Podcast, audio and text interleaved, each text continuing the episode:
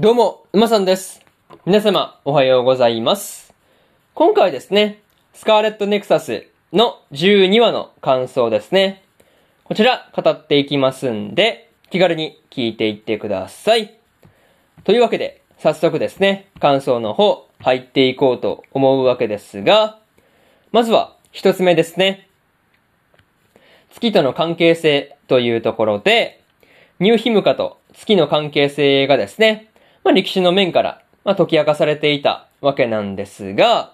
まあ、一度月に行った人類がですね、まあ、こう、まあ、千年以上経ってから、まあ、千年近く経ってから、また地球に戻ってきているんだっていう事実には、まあ、とにかくね、驚かされるところではありましたね。まあ、しかもね、そこには、こう、種の存続っていう意味合いがあったんだっていうところもですね、まあ、なかなか面白いところではありましたね。まあ、とはいえ、まあ、今現在地球にいる、まあ、地球にいる人類はですね、まあ、こう月面の政府によって月から派遣された移民たちの子孫ということになるわけなんですが、まあ、その移民をね、派遣した人類はまだ月に残っているみたいというところで、まあ、そういうところを考えると、まあ、そのまだ月に残っている人たちはですね、まあ、一体どうしているのかなっていうところで、まあ、気にはなるところ、気にはなるね、ところではありましたね。まあ、にしてもね、そういうところも気になるし、まあ、何より重要そうっていうのが正直なところだったりします。まあ、そんな今もね、月に残っている月面の政府の方とはですね、まあこう、音信不通というか、まあこう、まあやりとりができていないっていうことに対してですね、まあこう、まあ、そこと、まあこう、会議が出現する断絶の帯ですね。まあこれが関係しているんだっていうところも意外なところではありましたね。まあなんかね、そういうところが結構意外だったわけなんですが、まあ具体的にね、月面の政府と、まあこう断絶の帯がどういう関係があるのか気になるところという話で、まず一つ目の感想である月との関係性というところ終わっておきます。でですね、次、二つ目の感想に入っていくんですが、クナドゲートのことというところで、ユイトがですね、クナドゲートのことを聞いていたわけなんですが、まあ、そこでね、ユイトたちが、クナド、クナドゲートはですね、ユイトの能力によって、まあ、こう能力を使用することによって、どんどん広がっていっているっていうことをね、知る形になるとはっていう感じでしたね。まさかね、ここで知ることになるとは思わなかったんですが、まあ、とはいえですね、ゲンマもルカもですね、まあ、鵜呑みにしない方がいいだろうっていうことを言っていたんで、まあ、こう、重ねたちのように、まあ、100%信じるっていうところは、さすがに無理そうな感じではありましたね。まあ、そういうところで、なかなかね、まあ、こう、まあ、その時点で、まあ、ユイトたちと、まあ、重ねたちの、まあ、反の差というかね、なんかそういうところが出ていたわけなんですが、まあ、でもね、クナドゲートが、クナドゲートが疑似ブラックホールであり、まあ、近い将来ね、地球を飲み込むんだっていうくらいにね、まあ、そんなね、こう地球を飲み込むほどに巨大化するっていうところはね、まあ、なかなか信じられない話ではあるんですが、まあ、そこまでね、分かったっていうところに関しては、まあ、勇気をね、振り絞って、まあ、聞いてみた会話あったんじゃないかなっていうふうに思うところですね。またね、個人的には、当月が、レッドストリングスを司る脳をね、利用しようとしているところにはですね、何かしら、こう、クナドゲートと、まあ、クナドゲートが関係していたりしそうだなっていう風に思ったりは、まあ、あくまでね、個人的な見解なんですけど、まあ、そういう風に、まあ、思っていたりはするというところですね。まあ、そういうところで、二つ目の感想である、クナドゲートのことというところ、終わっておきます。でですね、次、三つ目の感想に入っていくわけなんですが、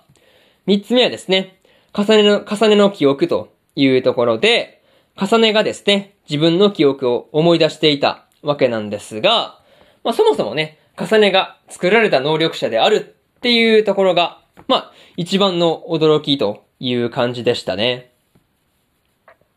またね、その時にデザインチルドレンという単語がね、出てきていたわけなんですが、まあ、教科もね、同じデザインチルドレンだったっていうことを考えればですね、まあ、強化と重ねるの間にはね、まあ、こう、まあ、デザインチルドレンっていう共通点以外にも何かしら関係性があったりするのかなっていう風にね、思ったりしました。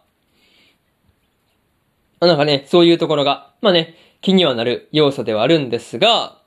まあ、にしてもね、こう、まあ、重ねの記憶の中で、重ねに対して母親のようにね、優しく接してくれていた、まあ、女性がですね、まあ、こう、キャストのところでですね、若菜スメラギとなっていたんで、まあもしかすると、スメラギというところで、ユイトたちの親族っぽい感じがしましたね。うん、なんか、多分その可能性は高いと思うんですけど、まあ具体的にね、親族といっても、どれくらいこう近いのか、まあ結構こう、まあ、血縁的にね、離れているのかなっていうところはわかんないんですけど、まあ、こう、ユイトたちに、ユイトとですね、まあこう家の、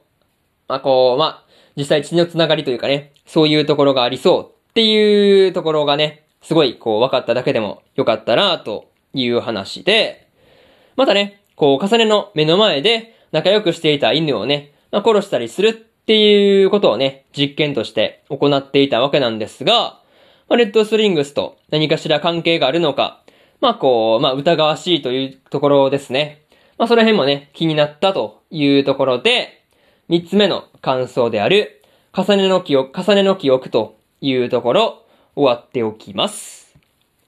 でですね、最後にというパートに入っていくんですが、今回はですね、渡月でいろんな情報が得られていたわけなんですが、まだまだわからないことが多かったりするんで、情報を整理しつつですね、まあ、こう、まあ、次回以降の話もね、見ていきたいなっていうところですね。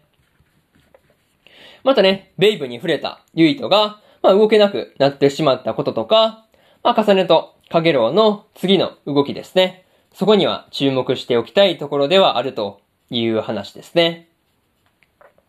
あとはね、嵐と自然の二人もですね、別に危害を加えられるっていうこともなく、無事そうで何よりといったところではありましたね。まあ、とりあえず次回の話がどう展開していくのか今から楽しみですというところで、今回のスカーレットネクサスの12話の感想ですね。こちら終わっておきます。でですね、今までにも1話から11話の感想はですね、それぞれ過去の放送で語ってますんで、よかったら過去の放送もね、合わせて聞いてみてくださいというところで、本日、えー、本日というかね、というところと、あとはね、今日は他にも3本更新しておりまして、迷宮ブラックカンパニーの第10話の感想と、魔法科高校の優等生の11話の感想とですね、白い砂のアクアトープの11話の感想ですね。この3本更新してますんで、よかったらこっちの3本もですね、聞いてみてくださいという話ですね。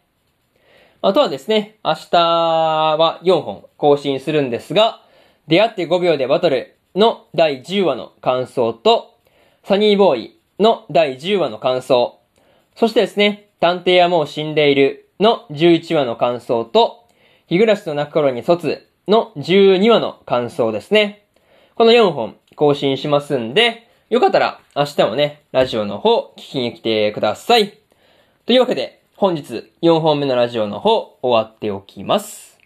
以上、沼さんでした。それじゃあまたね。バイバイ。